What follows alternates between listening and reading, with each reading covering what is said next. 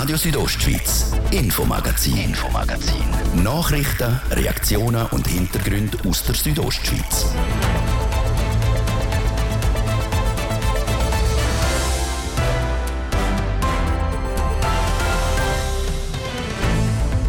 Überraschende Kehrtwende. Im Engadin geht der Knast zwischen den beiden Tourismusorganisationen in eine weitere Runde.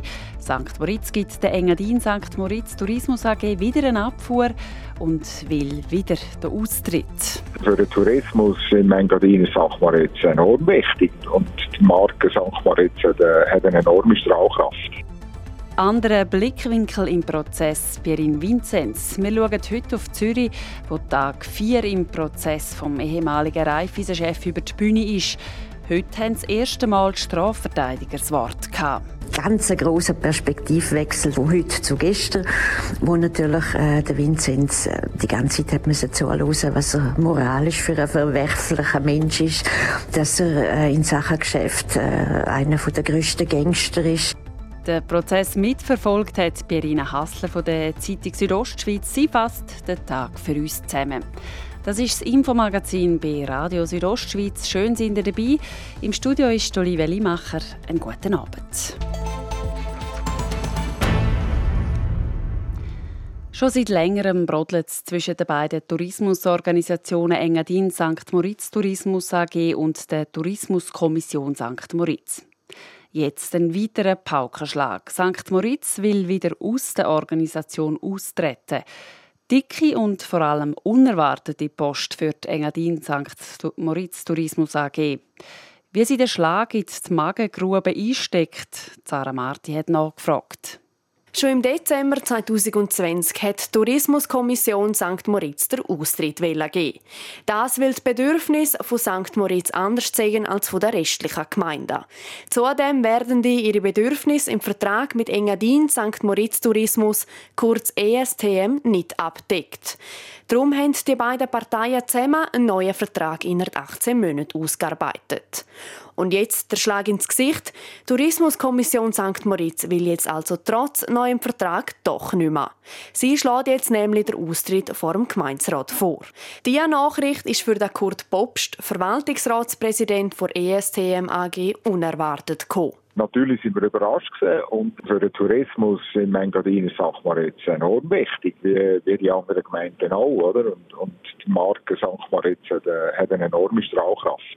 Mit St. Moritz als touristischem Aushängeschild und Strahlkraft für die ganze Region würde also der gewichtigste Player fehlen.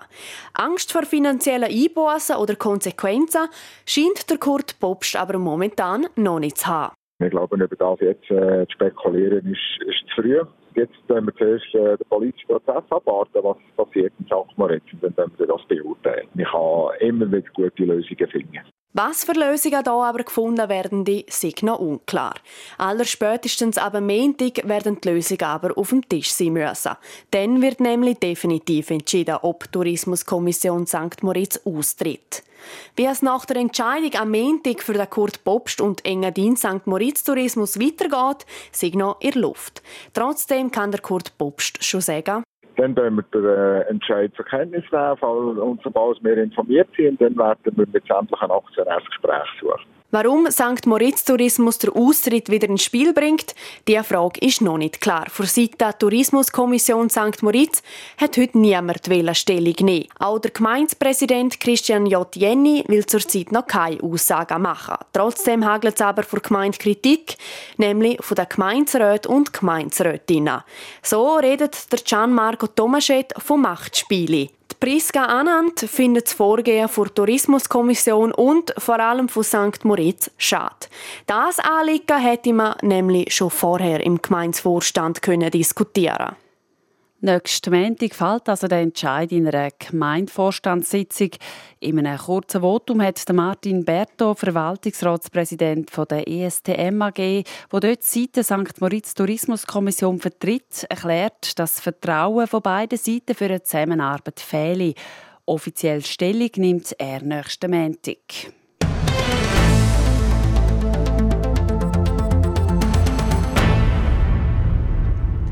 Der Prozess gegen den Ex-Raiffeisen-Chef Pierin Vinzenz und andere Mitanklagte. Heute war der vierte Prozesstag im Bezirksgericht in Zürich. Damals in einem kleineren Saal als in den letzten drei Tagen. Der Pierin Vinzenz er hat in den letzten Tagen zwar einzelne Fehler eingestanden, aber auch betont, dass er nichts Kriminelles gemacht hätte. In den letzten Tagen ist er recht unter die Räder gekommen. Es hat Vorwürfe und Anschuldigungen nur so gehagelt. Heute aber die Kehrtwende. Seine Verteidigung, der Staranwalt Lorenz Erni, ergreift das Wort. Und er hat im Namen wieder alle Ehre gemacht. Wie mir Berina Hasser gesagt hat, sie ist in Zürich für die Südostschweiz dabei und verfolgt den Prozess.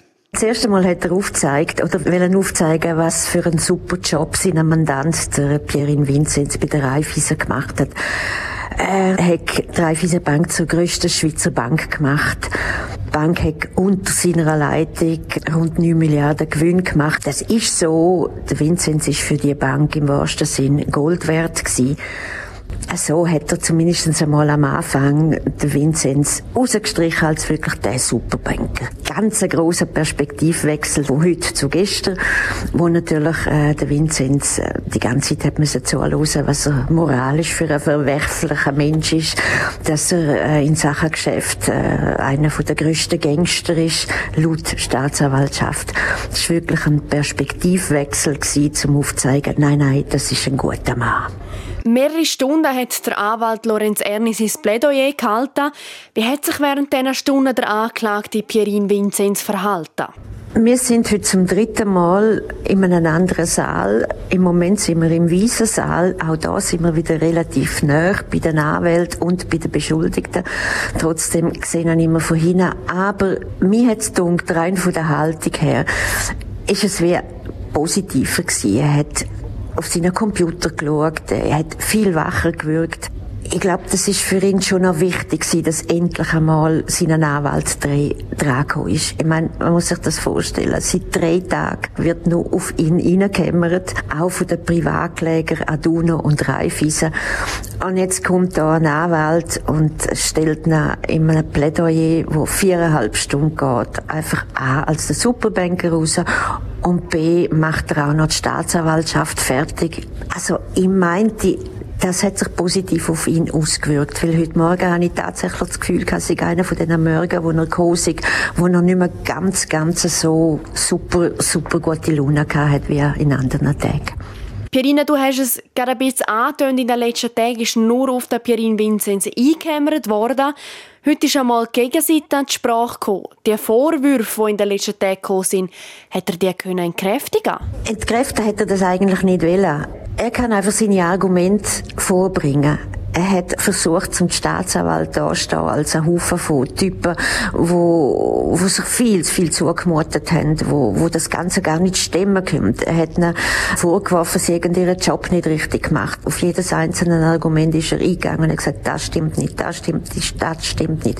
Er hat natürlich aus seiner Sicht auch Beweis dafür. Ob denn das wirklich auch Beweis sind, ob es dann am Schluss wenn es dann um Beratung geht, eher der Staatsanwaltschaft glaubend oder eher am Herr Erni, das dürfte sich zeigen, wobei der Erni ist schon durchaus ein erfolgreicher Anwalt und hat natürlich auch mit Argumenten um sich geworfen, wo, wo durchaus verheben, also das kann man so schon sagen.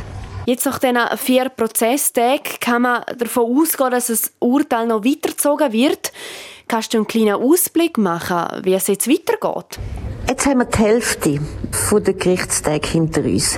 Ursprünglich hat es ja geheißen, dass, dass es heute quasi fertig ist. Das hat man dann ziemlich schnell gesehen, dass das nicht so ist. Also es geht, fängt am 9. Februar geht's weiter und dann ähm, ist am 24. Februar der letzte Tag angesagt, wobei vorläufig. Und nachher wird sich das Gericht zurückziehen. Vermutlich geht das Wochen, nicht nur Tage. Und da tut man dann beraten und irgendwann wird das Urteil hoffentlich mündlich weitergeleitet und nicht schriftlich, sonst kriegen wir dann das nur am Rand mit. Aber es wird also noch Wochen gehen und ob das weitergezogen wird, ich nehme einmal an, wenn er verurteilt wird, dann wird es weitergezogen. Verena Hassler, die für die Südostschweiz den Prozess in Zürich mitverfolgt.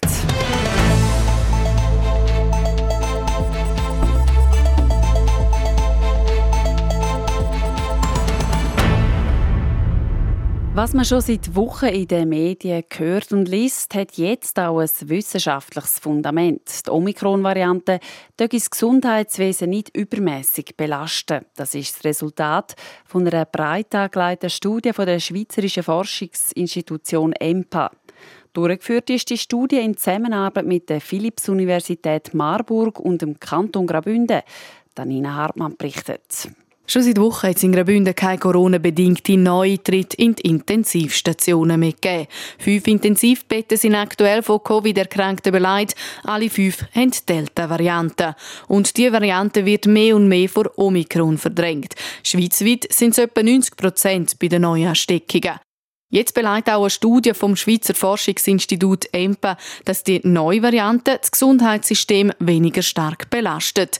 Der Direktor vom Institut für Labormedizin an der Uni Marburg, der Harald Renz, erklärt, wie die Studie angelegt worden ist. Das Spannende und das Besondere an dieser Studie ist jetzt, dass wir alle möglichen Daten, die wir kriegen konnten, modellieren konnten mit dem EMPA-Kollegen. Das heißt also der Impfstatus der Menschen, die Infektionsrate, der Sozialstatus, die Kontaktverhältnisse zwischen verschiedenen Bevölkerungsgruppen, aber eben auch die Frage, wie viele sind geboostert und wie verhält es sich mit dem Immunschutz nach der Impfung bzw. nach der Erkrankung. Und das Resultat von diesen durchgespielten Szenarien lässt einen verhaltenen Optimismus zu, wie der Harald Renz formuliert. Zwar gäbe es momentan eine starke Belastung, aber keine Überlastung in den Spitälern und schon gar nicht auf den Intensivstationen. Auch der Kanton Graubünden war bei der Studie involviert. Der Kanton hat einerseits auf viele relevante Daten zurückgreifen andererseits haben Fachleute vom Kanton zusammen mit der EMPA die Kernfragen der Studie ausgeschafft. Laut dem Chef vom kantonalen Krisenstab, Martin Bühler, liefert das Ergebnis ein wichtiges Werkzeug in der momentanen Situation. Uns hilft das als eines von verschiedenen, von vielen Faktoren für die Lagebeurteilung, um eben Optionen auszuschaffen, wie könnte sich im Kanton, wo jetzt ja beispielsweise den Sportferien bevorstehen, wo die Mobilität hoch ist und das darum auch zu Veränderungen kommt, wie könnte sich die Lage im Kanton entwickeln? Dass die Omikron-Variante das Gesundheitssystem weniger belastet, zeigt sich auch schon in anderen europäischen Ländern. Dänemark zum Beispiel hebt aber Montag komplett alle Corona-Massnahmen auf. Der Harald Renz von der Uni Marburg sieht das aber eher kritisch. Die Maßnahmen, die wir jetzt haben und die, die jetzt greifen, führen dazu, dass die Reproduktionszahl des Omikron-Virus niedrig ist.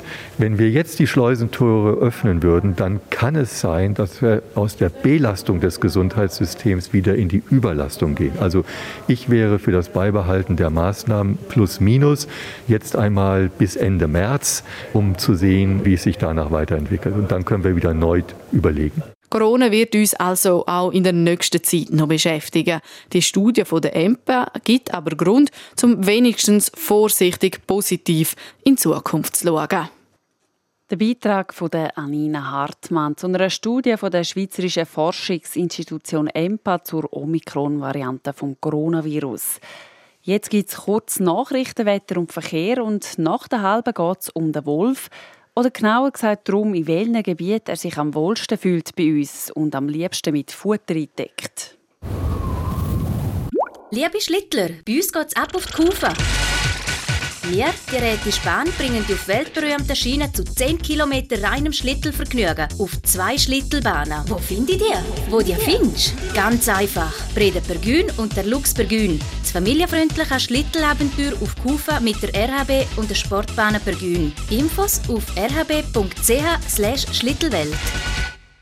rhb.ch/schlittelwelt. Vögelischus. Top-Marken zu Top-Preisen. Und jetzt kommen Sie zusätzlich 40% Rabatt auf alles über. Nur für kurze Zeit und nur bei Vögelischus.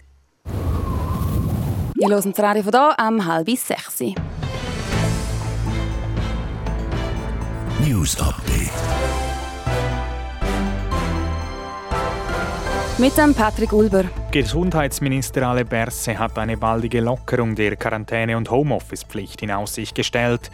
Die gegenwärtige Situation lasse entsprechende Anpassungen in der nächsten Woche zu, sagte Berse in einer Medienkonferenz im Kanton Aargau. Die Aufhebung sämtlicher Corona-Maßnahmen werde aber nicht von heute auf morgen erfolgen. Dies sei ein Prozess, so Berse weiter.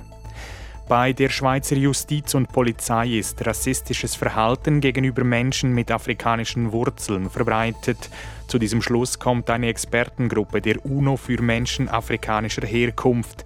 Trotz des erkennbaren guten Willen des Bundes komme es bei Polizeieinsätzen und vor Gericht immer wieder zu Diskriminierung aufgrund der Hautfarbe, schreiben die Vertreterinnen und Vertreter der Expertengruppe. In Niederbüren im Kanton St. Gallen ist heute Morgen eine junge Autofahrerin bei einer Frontalkollision mit einem Lastwagen tödlich verletzt worden. Die Frau geriet wegen der teils vereisten Straße auf die Gegenfahrbahn, wo es zur Kollision kam. Trotz sofortiger erster Hilfe starb die Frau noch auf der Unfallstelle, wie die Kantonspolizei St. Gallen mitteilte. Italien sucht auch nach dem fünften Wahlgang weiter nach einem neuen Staatsoberhaupt. Die 1009 Parlamentarierinnen und Regionalvertreter fanden auch im ersten Wahlgang heute keinen Kandidaten für das höchste Amt in der italienischen Republik. Maria Elisabetta Casellati, die amtierende Präsidentin des Senats, erhielt mit 382 Stimmen die meisten. Sie schaffte die nötige Mehrheit aber nicht. Wetter. Präsentiert von Tanzschule Home of Dance. Die Tanzschule in Kur für alle Partens. Von Disco Fox über Salsa bis zu Hochzeitstanz und Bachata. www.homeofdance.ch Vereinzelt ist es in der Ostschweiz noch bewölkt. In der Nacht bleibt es aber trocken. Die Temperaturen zu Kurs sinken auf minus 2 Grad und Davos wird es in der Nacht bis zu minus 9. Morgen Samstag kommt dann vereinzelt, kommt dann vereinzelt leicht schneien und auf den Nachmittag tut es wieder auf und es wird ziemlich sonnig. Am Sonntag liegt die Schneefallgrenze bei 1000 bis 1300 Meter. Die Höchsttemperaturen am Wochenende liegen in Chur bei um die 7 Grad und auf der Lenzerheide bei um die 2. Verkehr Präsentiert von Mobilreisen24, Ihre Partner für Wohnmobilvermietungen im Bündner Oberland. Mehr Infos unter mobilreisen24.ch.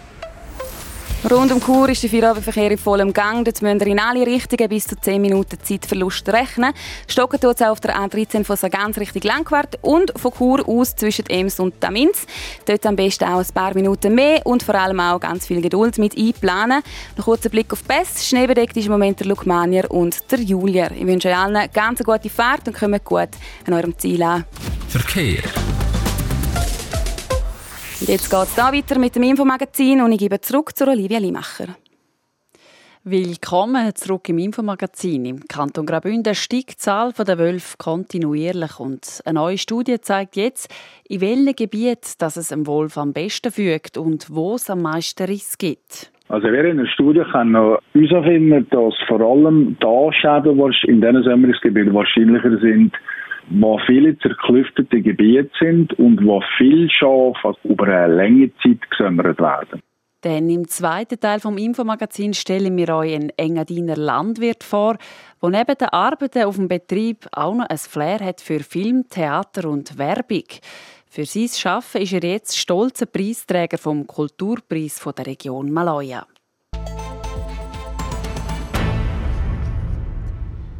Der Wolf ist im Kanton Graubünden unterwegs und darum immer wieder auch in den Schlagzeilen. Gerade letzte Woche hat ein Abschuss wieder für Diskussionen gesorgt. In den letzten Jahren hat es gerade auch in Graubünden immer mehr Wölfe gegeben. Gewisse Orte sind mehr davon betroffen, andere weniger. Jetzt gibt es eine Studie dazu, welche Gebiete mehr betroffen sind und welche Schutzmaßnahmen am besten wirken. Danina Hartmann berichtet. Fakt ist, der Abschuss der schadensstiftenden Einzelwölfe hat sich kurz- bis mittelfristig als wirksam zur Verringerung der Nutztierriss durch Wölfe erwiesen. Das zeigt eine Studie, die vor Cora veröffentlicht worden ist. In dieser Studie sind unter anderem Daten zur Wolfspräsenz, Wolfabschüsse und den angewandten Herdenschutzmaßnahmen aufgearbeitet worden. Aus der geht auch hervor, was für Gebiete am meisten von Riss betroffen sind. Wie der Ralf Manz, Mitarbeiter beim Wolf Wolfsmonitoring bei der nationalen Stelle der Grossraubtier sagt. Also wir in der Studie können herausfinden, dass vor allem da Schäden in diesen Sämmerungsgebieten wahrscheinlicher sind, äh, wo viele zerklüftete Gebiete sind und wo viel Schaf, also eine große Menge von Schaf, über eine lange Zeit gesammelt werden. Und im Aufenthaltsgebiet von transienten. Das sind Jungwölfe, die sich vom Rudel trennen und sich einen neuen Ort suchen, um ein neues Rudel zu bilden. Die wandern dann durch verschiedene Gebiete, auch durch Gebiete, wo vorher noch keine Wölfe waren und so auch weniger Herdenschutz gibt. Und die stellen eine größere Gefahr dar. Transiente Wölfe können mehr Schäden machen als andere, weil die halt, die sind auf der Abwanderung, also die sind heute hier am Moor da und wenn die in, äh, in, in Gebiete abwandern oder durchwandern, was halt auf Nutztiere treffen, die nicht geschützt sind, äh, ja, dann kommt es halt einfach zu Schaden. Der Umgang mit einem abgewanderten Wolf ist also schwieriger als mit einem Rudel. Bei einem Rudel, wie zum Beispiel das in der Surselva, wissen wir, dass es da ist. Die Landwirte stellen sich darauf ein und setzen Schutzmaßnahmen um. So können die Risse auf ein Minimum reduziert werden. Und genau diese Schutzmaßnahmen sind auch in der Studie untersucht worden. Aber was nützt da am besten? Dazu der Ralf Manns vor Cora. Zum Beispiel auf Heimweiden im Frühjahr und im Herbst ist je nach Betrieb unterschiedliche Herdenschutzmaßnahmen äh, kommen da in Frage. Andere wiederum sind ausgeschlossen. Jeder Betrieb muss einfach wirklich einzeln beurteilt werden. Und in unserer Studie haben wir können zeigen, dass der Einsatz von Herdenschutzhunden auf dem Sämmerungsgebiet die Schäden im Schnitt um 76 Prozent reduzieren Ganz verhindern hat man sie nicht können. Und aber Herdenschutz in reduzieren Schaden in unserem wirklich sehr effizient am wenigsten jedoch in sehr deckungsreichem und unzugänglichem Gebiet. Was in der Studie nicht untersucht worden ist, sind Elektrozüne. Zu denen hege man zu wenig Angaben. Laut europaweiten Angaben sagen die aber die wirksamste Methode neben den Herdenschutzhunden. Eine Methode, die auch etwa zur Anwendung kommt, aber immer für Diskussionen sorgt, ist der Abschuss der Wölfe. Laut der Studie sagen das bei Einzelwölfen effektiv, in der Rudel aber weniger. Danina Hartmann hat berichtet.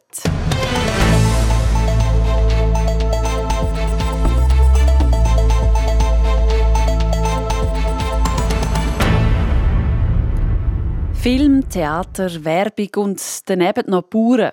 Das alles ist die Welt von Lorenzo Polin. Der Samedner ist der frisch gekürte Preisträger vom Kulturpreis der Region Maloja und bei unseren Kollegen von TV Südostschweiz zu Gast gewesen. Nadia Guetsch stellt ihn und sein Schaffen vor.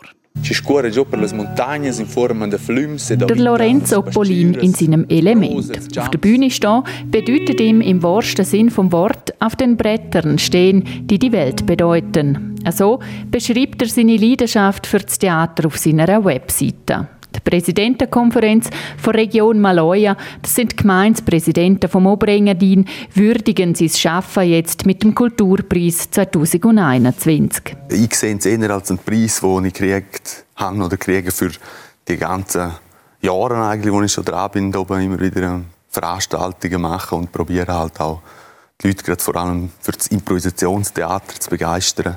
Allgemein sage das Oberengadin ein gutes Pflaster für Kultur, sagt Lorenzo Polin. Wir haben auch sehr viele Leute, die natürlich einerseits Gäste sind, die vielleicht nur während einer gewissen Zeit dort sind und nicht sehr lange Zeit natürlich, aber äh, die sind dann vorhanden. Oder man kann dann auch größere Sachen machen, wo vielleicht über die Kultur ins Entertainment mehr hineingehen, oder was auch interessant ist. Und in der Zwischensaison oder wenn halt auch mehr Einheimische zugegen sind, die schätzen halt auch sehr die Kultur und vielleicht auch gerade das Romanische und die anderen Elemente der Kultur, es im Engadin hat wo wir ja nicht arm sind der Kultur. Mit der Leidenschaft für die Sprache ist er schon als Kind in Berührung gekommen. Die Mutter, die verschiedene italienische Dialekte redet, der Vater, der romanisch und auch Südtiroler Dialekt redet, haben seine Leidenschaft für Schauspiel und Sprache schon früh geweckt. Und? Schon als, als Bub habe ich oft französische Wettervorhersagen angeplappert oder habe italienische Politiker imitiert Giulio Andreotti, zum, äh, ja, Andreotti ja. oder auch der Flavio Cotti jetzt als Vertreter von der Schweiz, ja. aber doch von der italienischen Schweiz, oder, habe ich immer sehr interessant gefunden, wie die geredet haben und dort die Sprache und das Theater doch auch sehr verwandt sind oder näher beieinander liegen, ist das eigentlich schon ein bisschen von dem herausgekommen wahrscheinlich. Mit Kurs, Workshops und Schulbesuchen habe er schon vielen die Liebe zum Theater weitergegeben, heisst es auf der Einladungskarte zur Kulturpreisverleihung. Die Sensibilisierung für das Theater und was auch alles dahinter steckt, liegt ihm drum am Herzen. Man redet von Events vielfach, oder? Aber man sieht dann nicht die Produktion von Theater, oder? Weil ein Event, der ist in der Regel vielleicht das Wochenende, vielleicht ein Abend, ein paar Stunden. Aber die Produktion von Theater sind vier bis sechs Wochen, wo man intensivste Vertiefungsarbeit hat und ganz viele Leute beteiligt sind. Und dass das den Leuten bewusster wird, oder, was da dahinter steckt, das liegt mir am Herzen. Ja. Aber auch Moderationen, Lesungen und wie hier Werbung für eine Versicherung gehören zu den Standbeinen des 36-Jährigen. Ja, muss ich jetzt schon anschauen. Doch, das ist gut. Merci vielmals. Die letzten zwei Jahre sind pandemiebedingt schwierig für Kulturschaffende wie der Lorenzo Polin. Nach 15 Jahren in der Großstadt Zürich hat sie ihn zurückgezogen nach Samada. Seit 2018 betreibt er den elterlichen Bauernhof und steckt dafür zumindest in einer Ausbildung. Damit ich kann auch den Hof wieder vergrößern ohne Ausbildung kannst du zwar einen Hof als Sohn, wenn du genug Zeit auf dem Hof verbracht hast, geschafft hast und so weiter, kannst du das machen. Aber du kannst eben nicht alles dann gerade sofort äh, verändern und, und vergrößern und machen, wie du willst. Du brauchst zuerst eine fundierte Ausbildung. Heute Abend ist jetzt aber das erste Mal Feiern angesagt. Im Festakt wird ihm der Kulturpreis 2021 von Region Maloja übergeben. Der Beitrag von Nadia Guetsch zum Lorenzo Polin. Sport. Die Finalisten der diesjährigen Australian Open die stehen fest und für beide geht es um viel, Patrick Kulber. Ja, im Finale vom ersten Grand Slam Turnier in dem Jahr stehen der Spanier der Rafael Nadal und der Russ Daniel Medvedev.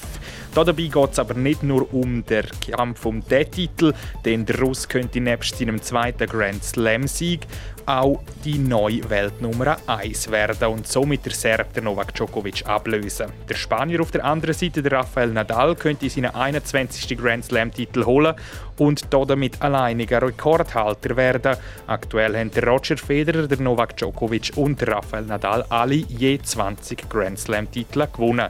Die Vorzeichen für ein hart umkämpften Finale am Sonntag in Melbourne sind also definitiv gegeben. Dann wechseln wir zum Ski Alpin. Da gibt es schlechte Nachrichten aus dem Lager der Männer. Der Urs Kriabühl hat sich nämlich gestern bei einem Sturz im Europacup-Rennen im österreichischen Saalbach Hinterglemm schwer verletzt. Wie es Vichy mitteilt, hat sich der 28-jährige Schweizer eine Beckenverletzung zugezogen. Innere Organe sind nicht verletzt worden. Der Urs Kriabühl ist mit der Rega in die Schweiz geflogen und in Zürich schon operiert worden. Gute Nachrichten, die gibt es dafür von den Frauen. Die Corinne Sutter ist auch im zweiten Training vor der Abfahrt im deutschen Garmisch-Mora wieder die schnellste, nicht die schnellste gewesen, aber sehr schnell gewesen. Nach der Bestzeit gestern ist sie heute drittschnellste. Nur die Französin Rome Miradoli und die Österreicherin Miriam Puchner sind noch schneller gewesen als Corinne Sutter. Äh, die Bündnerin Jasmin Fluri ist heute die siebte schnellste Zeit gefahren.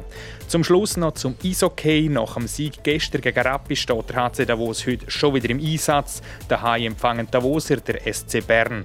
Der gestrige Sieg hätte für heute definitiv Motivation gegeben, sagt der HCD-Stürmer Simon Knack. Wir haben vier Spiele hintereinander verloren. Jetzt sind wir gegen zurückgekommen, gegen starkes Rapperswil. Ähm, unglaublich wichtig, die drei Punkte. Und jetzt gerade nochmal nachdoppeln. Noch doppeln kann der HCD heute Abend ab dem Viertel vor acht beim Heimspiel in Davos gegen den SC Bern. Hier auf RSO sind wir mit der Sendung Redline live mit dabei. Weiter spielen heute auch noch Freiburg gegen Biel, Genf gegen ZSC Lions und die SCL Tigers gegen Lugano. Sport. So viel für heute. Das Infomagazin gibt es vom Montag bis Freitag jeden Abend am Viertel ab 5 Uhr hier bei Radio Südostschweiz. Jederzeit im Internet unter südostschweiz.ch radio zum Nachlesen und als Podcast zum Abonnieren. Im Studio war Olivia Limacher. Ich sage danke fürs Zuhören und ich wünsche einen gefreuten Abend. Radio Südostschweiz, Infomagazin, Infomagazin. Nachrichten, Reaktionen und Hintergründe aus der Südostschweiz.